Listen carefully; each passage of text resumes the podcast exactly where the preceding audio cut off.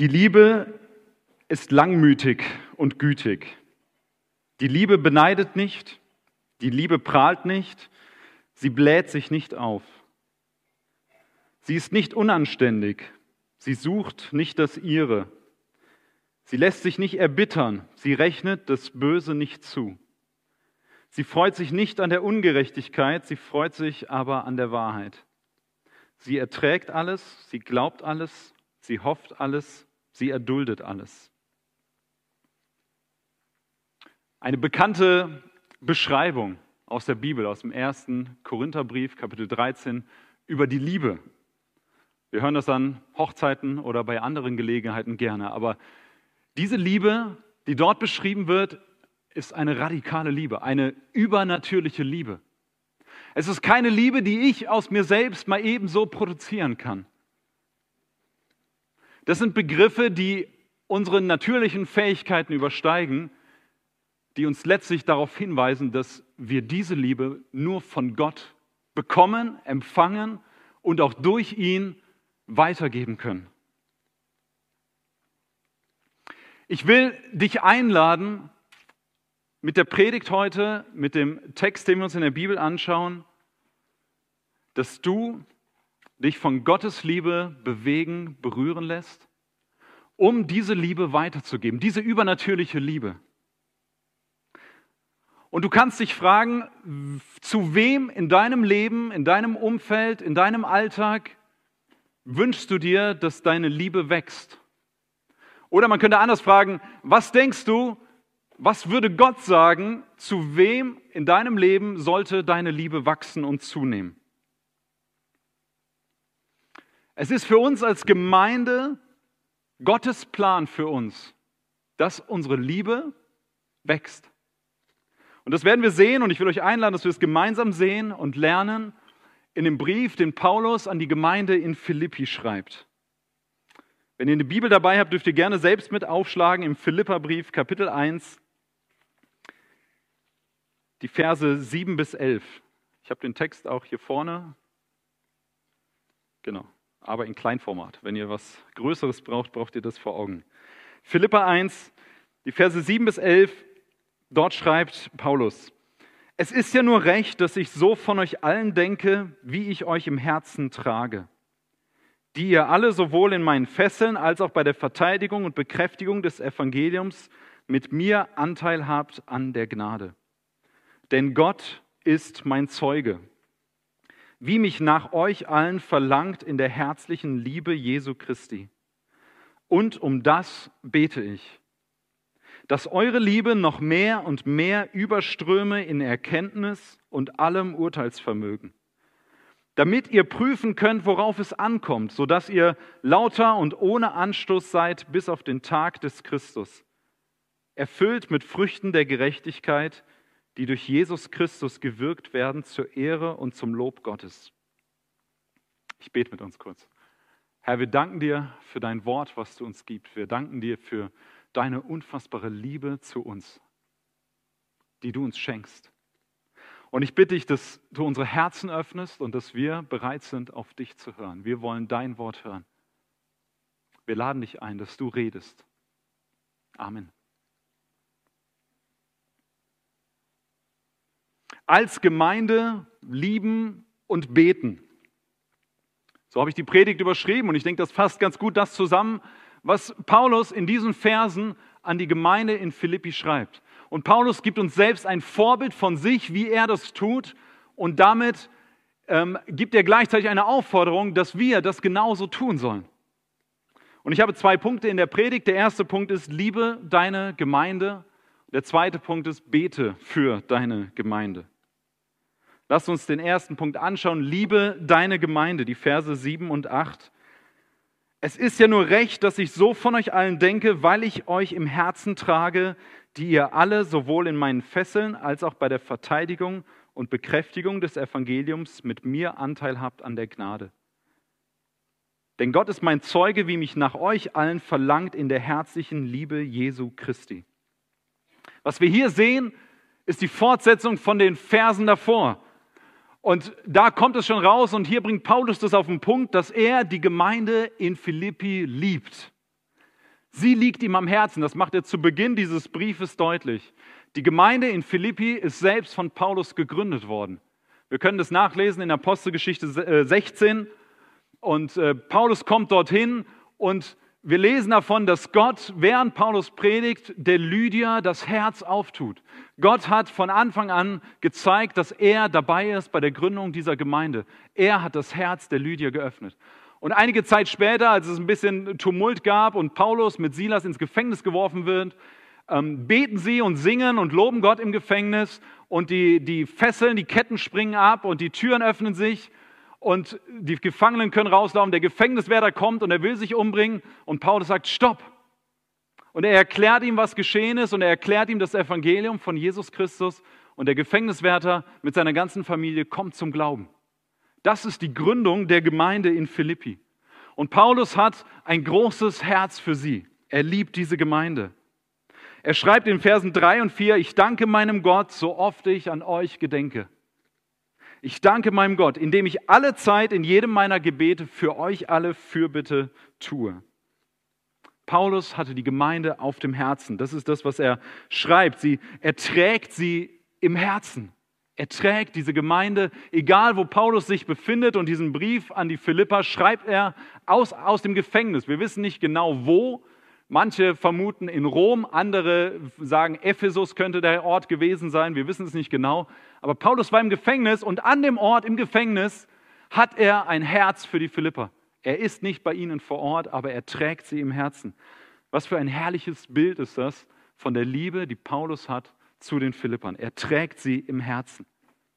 Und seine Zuversicht und seine Freude über die Philipper ist nicht davon abhängig, ob er zu ihnen kommen kann und ihnen helfen kann oder nicht, sondern seine Zuversicht gründet sich auf Gottes Wirken was er bei der Gründung der Gemeinde erlebt hat, dass Gott eingegriffen hat und gewirkt hat, das ist seine Zuversicht, dass das durchträgt. In Vers 6 haben wir das, dass der, welcher ein gutes Werk angefangen hat, es auch vollenden wird bis auf den Tag Jesu Christi. Das ist die Perspektive, die Paulus hat. Und das, das gibt ihm die Gewissheit. Er liebt die Gemeinde und er weiß, dass Gott der Herr ist und für sie sorgen wird. In Vers 8 haben wir noch einen Ausdruck von dieser Liebe von Paulus zur Gemeinde. Er schreibt, wie mich nach euch allen verlangt in der herzlichen Liebe Jesu Christi. Er schreibt nicht nur, wie mich nach euch allen verlangt, das ist ja nachvollziehbar. Er würde sie gern sehen. Er würde gern aus dem Gefängnis raus, um zu den Philippern und sie zu ermutigen und zu stärken. Aber er sagt, mich verlangt nach euch in der herzlichen Liebe Jesu Christi. Das Verlangen, was Paulus zu den Philippern hat, vergleicht er mit dem Herz, was Jesus Christus zu jedem von uns hat. Und es ist eine tiefe Liebe, eine Liebe voller Barmherzigkeit und voller Mitgefühl. Es ist die Art der Liebe, die Gott selbst uns erwiesen hat, indem er uns neues Leben, indem er uns Rettung geschenkt hat, indem er uns in seine Familie aufgenommen hat. Diese übernatürliche Liebe, von der wir am Anfang gehört haben. Das ist die Liebe, die Jesus für seine Gemeinde hat, die Jesus für dich hat. Und so wie Jesus liebt, so trägt Paulus die Gemeinde in seinem Herzen. Jesus ist das Vorbild der Liebe für Paulus. Paulus schaut auf Jesus, auf die Liebe, die er von ihm erfahren hat und sagt, so will ich lieben die Gemeinde. So liebe ich euch. Und er sagt, Gott ist mein Zeuge. Das ist gewiss. Diese tiefe Liebe soll der, der Weg sein, wie wir miteinander leben als Gemeinde. Und er beschreibt die Beziehung zwischen sich und der Gemeinde weiter und er sagt, dass die Philipper Anteil haben an der Gnade. Und es gibt Überlegungen, was bedeutet dieses genau Anteil der Gnade. Ähm, das ist relativ allgemein formuliert. Ich würde sagen, grundsätzlich bedeutet es, dass Paulus sagt, hey, wir sind gemeinsam, ihr Philipper und ich, Paulus, gerettet, weil Gott uns seine Gnade erwiesen hat. Das ist die zentrale Verbindung, die zentrale Basis, das Band, was uns zusammenhält. Und das gilt für uns auch als Gemeinde hier in Worms.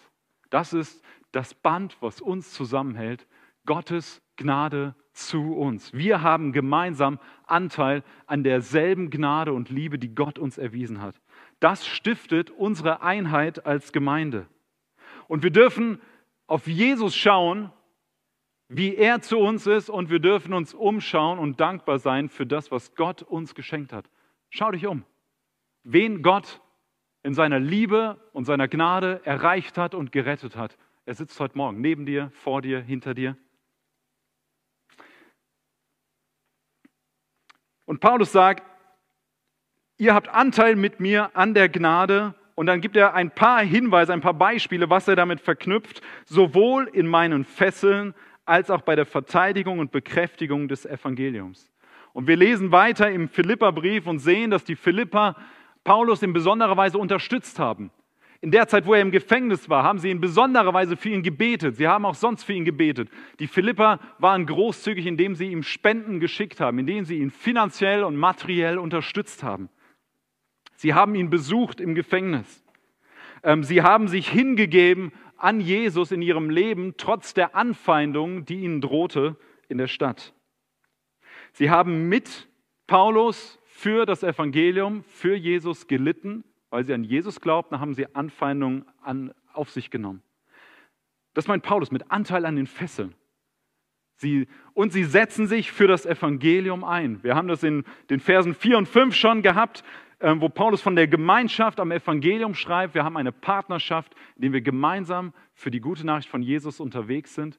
Und das ist für uns als Gemeinde, das ist unsere Gemeinschaft. Wir sind gemeinsam für die gute Nachricht von Jesus unterwegs. Das ist unsere Grundlage und das ist unser Auftrag, diese Botschaft weiterzugeben.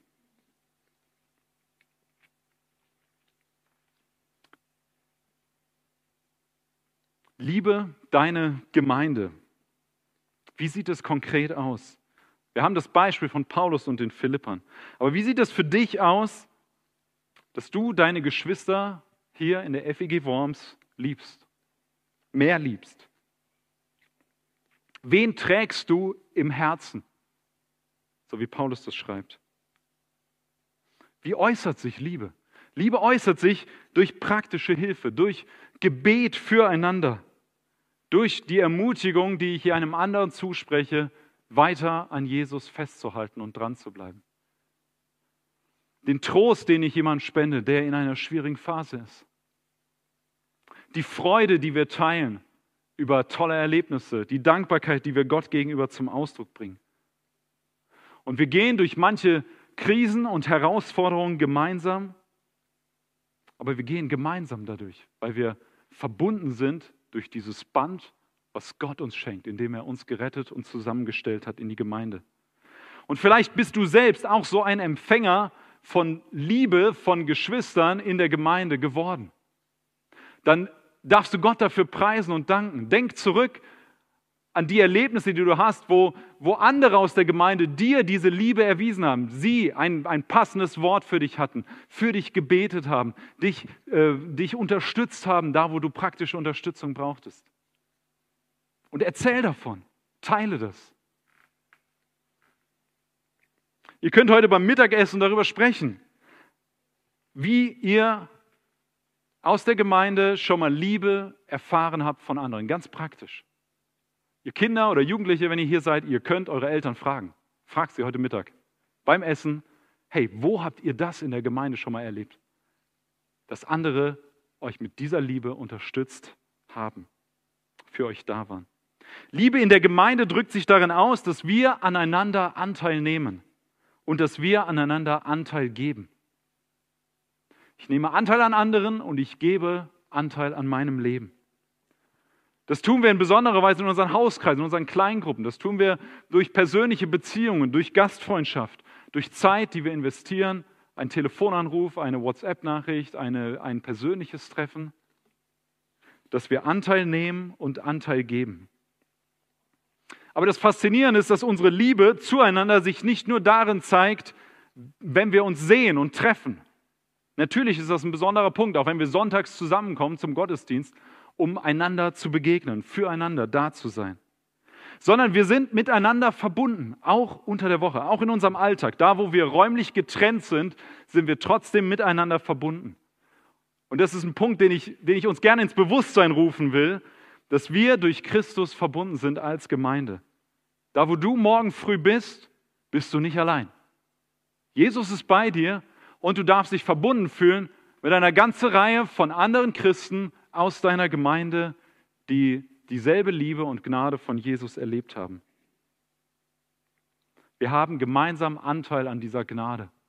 Und das darf uns Zuversicht geben und darf uns stärken und darf uns ermutigen.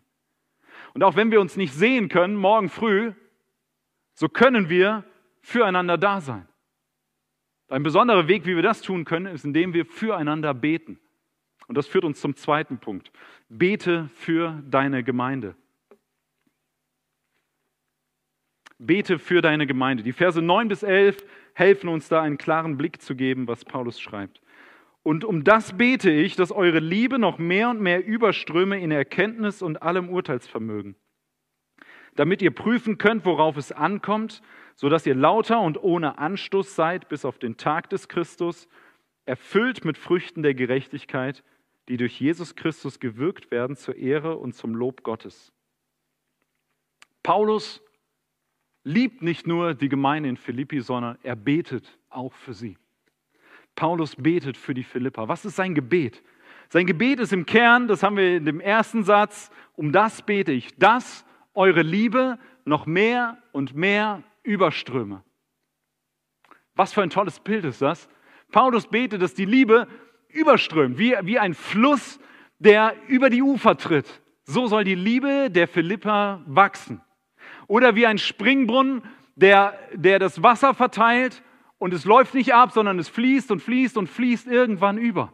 So soll die Liebe der Philippa zu ihren Geschwistern in der Gemeinde sein, zu den Menschen außerhalb der Gemeinde und in ihrer Liebe zu Jesus. Oder ein Glas Wasser, was du nimmst und was du mit Wasser vollgießt und wo du nicht aufhörst, wenn du oben angekommen bist, was überströmt. Das ist das Bild, was wir hier haben von der Liebe, um die Paulus betet. Er betet nicht nur um etwas Liebe für die Philippa, so dass es irgendwie reicht, dass du über die Runden kommst, dass du irgendwie das durch den Alltag schaffst, dass du mit allen halbwegs klarkommst. Paulus betet um die Liebe, die mehr und mehr überströmt, die alles zum Überfließen bringt. Paulus betet für das geistliche Wachstum der Gemeinde. Und die Liebe, die er hier beschreibt, ist nicht näher definiert. Wir können uns fragen, okay, was für eine Liebe meint er? Zu wem? Zu wem soll unsere Liebe wachsen? Und ich habe es gerade schon kurz angedeutet, ich denke, dass er die ganze Bandbreite meint, dass er die Liebe zueinander in der Gemeinde meint, dass wir einander mehr lieben, dass unsere Liebe überströmt, dass er aber auch unsere Liebe zu Menschen außerhalb der Gemeinde meint, die Jesus noch nicht kennen. Und wenn du heute hier bist und du bist als Gast hier oder als Freund mitgekommen und du kennst Jesus noch nicht, dann freuen wir uns riesig, dass du hier bist. Wir lieben dich. Wir wollen dir die Liebe, die wir von Gott erlebt haben, zeigen, dass du sie auch erleben kannst. Und unsere Liebe zu Jesus soll auch wachsen. Das ist das, worum Paulus betet. Und er bleibt dabei nicht stehen. Er sagt, dass eure Liebe noch mehr und mehr überströme. Und dann definiert er es näher. In Erkenntnis und allem Urteilsvermögen. Wir sollen wachsen an Erkenntnis. Erkenntnis über was? Erkenntnis über Jesus, wer Jesus ist und über die Liebe, die Jesus zu uns hat. Das ist der Weg, den Gott uns zeigt, um unsere Liebe wachsen zu lassen, indem wir schauen, wer Jesus ist und mehr und mehr lernen und verstehen, begreifen und begeistert sind von der Liebe, die Jesus uns zeigt. Wenn wir auf das Leben und auf das Sterben Jesu schauen, dann sehen wir die größte Liebe sichtbar. Wir sehen diese übernatürliche Liebe, die Gott selbst zu uns hat, weil Gott selbst Liebe ist in seinem Wesen. Er hat uns vor Grundlegung der Welt erwählt, zu seinen Kindern zu gehören. Er ist aus Liebe den Weg gegangen ans Kreuz, um stellvertretend für deine und meine Schuld zu sterben. Jesus sagt, niemand hat größere Liebe als die, dass er sein Leben für seine Freunde gibt. Niemand hat größere Liebe als dass er sein Leben für seine Freunde gibt. Und das ist genau das, was Jesus macht. Jesus ist den Weg gegangen, um sein Leben zu geben für dich. Um seine Liebe zu demonstrieren und zu sagen, ich liebe dich so sehr, dass ich mein Leben gebe, damit du Leben hast. Wir dürfen versöhnt und gerettet sein in der Gemeinschaft mit Gott. In 1. Johannes 4 lesen wir wunderbare Verse, die das zusammenbringen. 1. Johannes 4, die Verse 10 und 11. Darin ist die Liebe Gottes zu uns geoffenbart worden, dass Gott seinen eingeborenen Sohn Jesus in die Welt gesandt hat, damit wir durch ihn leben sollen. Er hat ihn gesandt, damit wir leben sollen. Darin besteht die Liebe, nicht, dass wir Gott geliebt haben, sondern dass er uns geliebt hat und seinen Sohn gesandt hat als Sühnopfer für unsere Sünden. Geliebte, wenn Gott uns so geliebt hat, so sind auch wir es schuldig, einander zu lieben. Es ist dasselbe Prinzip, zu staunen und zu sehen, wie sehr Gott uns liebt in Jesus Christus. Und dann die Aufforderung, hey, so sollen wir einander Liebe zeigen. Das ist dasselbe Prinzip. Paulus sagt, eure Liebe soll wachsen, indem ihr mehr und mehr erkennt, wer Jesus ist und wie seine Liebe zu euch ist. Und so wächst eure Liebe. Erkenntnis von Jesus und von Gott steht nicht im Widerspruch zu der Liebe, zu der wachsenden Liebe zu anderen Menschen und zu Gott. Im Gegenteil, es ist der, das Mittel, der Weg, wie unsere Liebe wächst zu unseren Geschwistern und zu Menschen, die Jesus nicht kennen. Der Weg ist, Jesus mehr zu sehen. Mehr zu sehen, wie er ist. Denn das führt dazu, dass unsere Liebe wächst.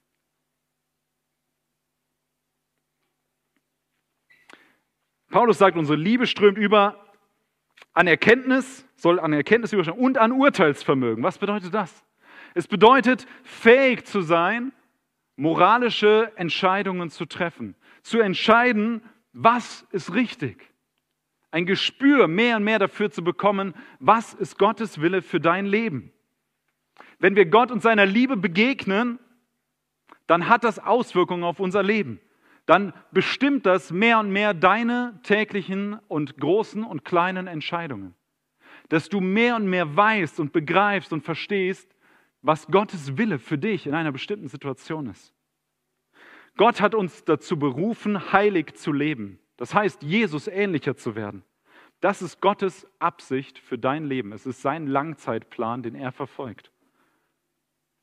Und das heißt, dass er unser Vermögen, wie wir urteilen, wie wir Dinge entscheiden im Alltag, dass er das wachsen lassen will. Dass er uns helfen will zu verstehen, wie können wir das machen. Und Paulus sagt, genau darum betet er, dass die Liebe wächst durch die Erkenntnis und auch das Urteilsvermögen, was wächst und was reift. Meine Liebe zu Jesus wächst. Deine Liebe zu Jesus wächst, wenn ich ihn mehr erkenne und seine Liebe zu mir sehe und begreife.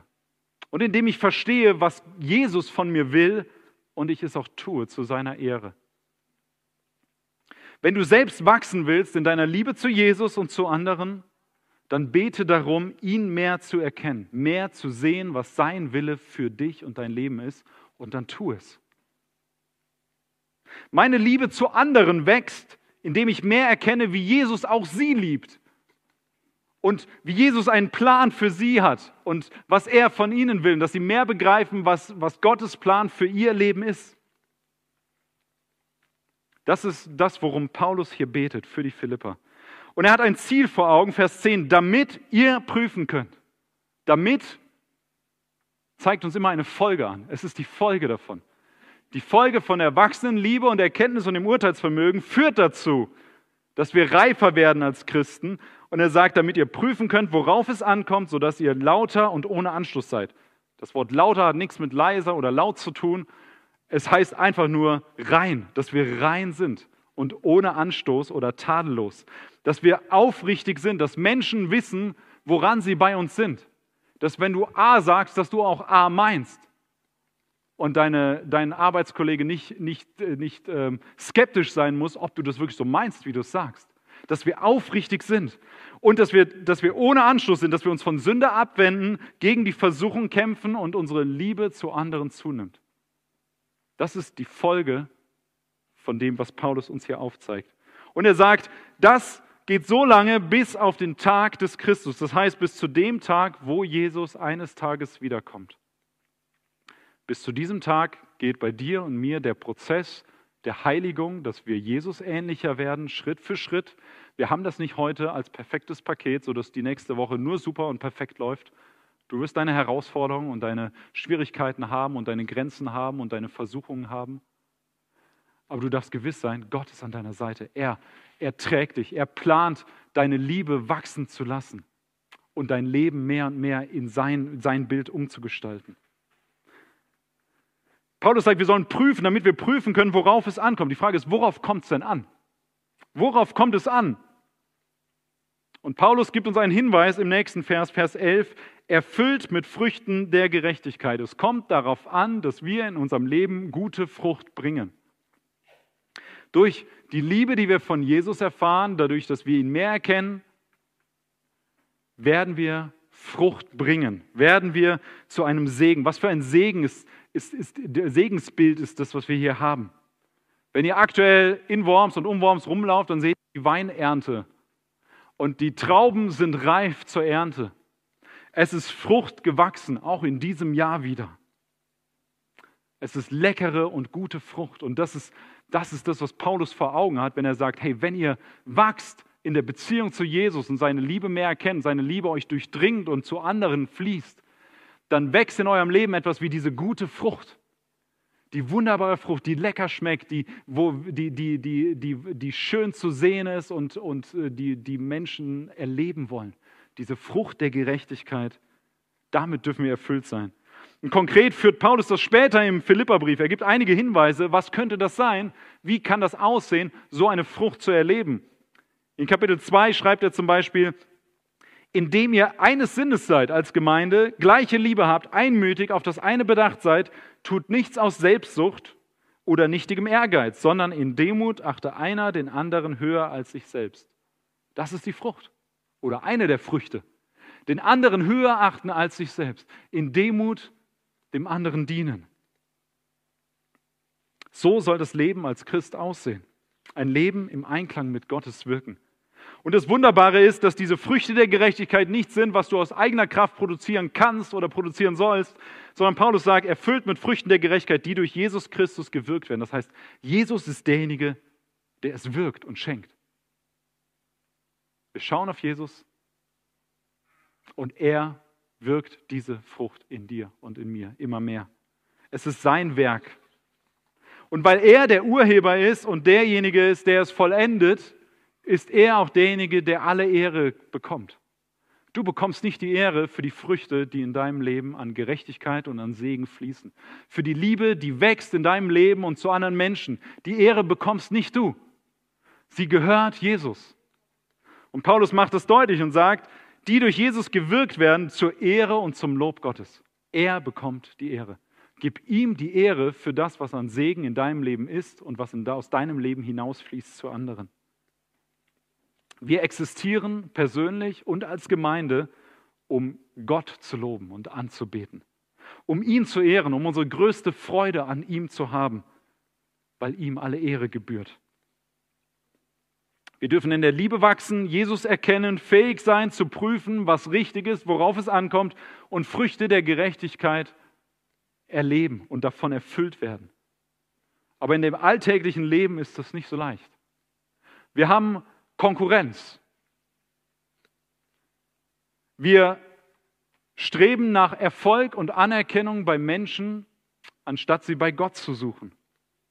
Wir reden schlecht über jemanden oder verurteilen ihn, anstatt Gutes zu reden und Segen auszusprechen. Wir vergleichen, wer besser ist, wer schlechter ist, anstatt Gott für das zu danken, was er anderem gibt und schenkt und dem, was er mir zuteilt. Wir neigen dazu, uns selbst als die wichtigste Person im Universum zu sehen und den anderen nicht höher zu achten als mich selbst. Deswegen will ich dich einladen zu beten. Bete für deine Gemeinde. Bete konkret. Bete für andere aus der Gemeinde um geistliches Wachstum. Nimm diese Punkte, die Paulus uns gibt, und mach sie zu deinem Gebet. Bete durch das Mitgliederverzeichnis für jeden Einzelnen um dieses Wachstum, dass unsere Liebe wächst, dass wir Jesus mehr erkennen und dass diese Liebe überströmt füreinander. Bete für die anderen Teilnehmer in deinem Hauskreis. Bete für die Kinder, denen du im Kindergottesdienst dienst. Bete für die, denen du begegnest, wenn du sonntags den Kaffee ausgibst. Bete für die, die dir in den Sinn kommen, wenn du auf dem Weg zur Arbeit bist. Bete für deine Liebe zu deinen Arbeitskollegen, zu deinen Nachbarn, zu deinen Schulfreunden, zu deinen Kommilitonen. Bete für deinen Ehepartner, für deine Familie, für deine Kinder, für deine Geschwister, für deine Eltern. Bete für Menschen in deinem Umfeld, die Jesus noch nicht kennen, dass sie seine Liebe erfahren und dass sie seine Liebe begreifen. Bete dafür, dass wir als Gemeinde zusammenstehen für das Evangelium, für die, die gute Nachricht von Jesus Christus in unserer Stadt und in unserem Land, in unserer Gesellschaft. Wir dürfen mit großer Zuversicht beten. Lass uns damit anfangen, für geistliches Wachstum zu beten, bei uns selbst und bei anderen. Und es ist ein Gebet, was Jesus erhört. Und wie genial ist das, wenn wir wissen dürfen, dass wir beten und dass Jesus es tatsächlich erhört. Es entspricht 100% seinem Ziel mit uns, dass er uns ihm ähnlicher machen will. Wir haben große Gewissheit und Zuversicht, dass Jesus unser Gebet erhört, wenn wir um geistlichen Wachstum beten. Er wirkt die Früchte der Gerechtigkeit, deswegen brauchen wir ihn. Ohne ihn wird es keinen Segen in unserem Leben geben, in uns und in anderen. Und das Faszinierende ist bei dem Gebet, was Paulus für die Philipper hat, dass wir sehen, dass Paulus für die Philipper betet, weil er sie liebt und eine innige Beziehung zu ihnen hat. Das heißt, die Liebe und die Beziehung zueinander steht vor dem Gebet oder motiviert das Gebet, was Paulus betet. Gleichzeitig können wir aber sagen, die innige Liebe und Beziehung wird gefördert durch das Gebet, was Paulus spricht. Merkt ihr? Liebe fördert das Beten und Beten fördert die Liebe zueinander. Es ist egal, womit du anfängst. Es ist egal, wo du stehst heute. Starte mit einem von beiden oder mit beidem. Liebe und bete. Weil wenn du betest, wirst du mehr lieben. Wenn du mehr liebst, wirst du mehr beten. Und ich mache dir einen konkreten Vorschlag, den du in den nächsten fünf Minuten umsetzen kannst. Wir dürfen gleich das Abendmahl feiern. Im Abendmahl erinnern wir uns an diese unfassbare Liebe und Gnade, die Gott uns schenkt in Jesus. Und wir stehen im Abendmahl ja in Reihen nach vorne und stellen uns auf, in, in, äh, stellen uns hintereinander auf. Während du da stehst, will ich dich ermutigen, bete für die drei Personen, die vor dir stehen, ganz konkret. Vielleicht kennst du nicht mal ihren Namen, das macht nichts, Gott kennt die. Vielleicht kennst du nicht ihre Lebenssituation oder ihre aktuellen Herausforderungen, das macht nichts. Gott kennt sie. Du darfst für sie beten um Liebe, die überströmt, um dass sie Jesus mehr erkennen und von Jesu Liebe erfüllt werden.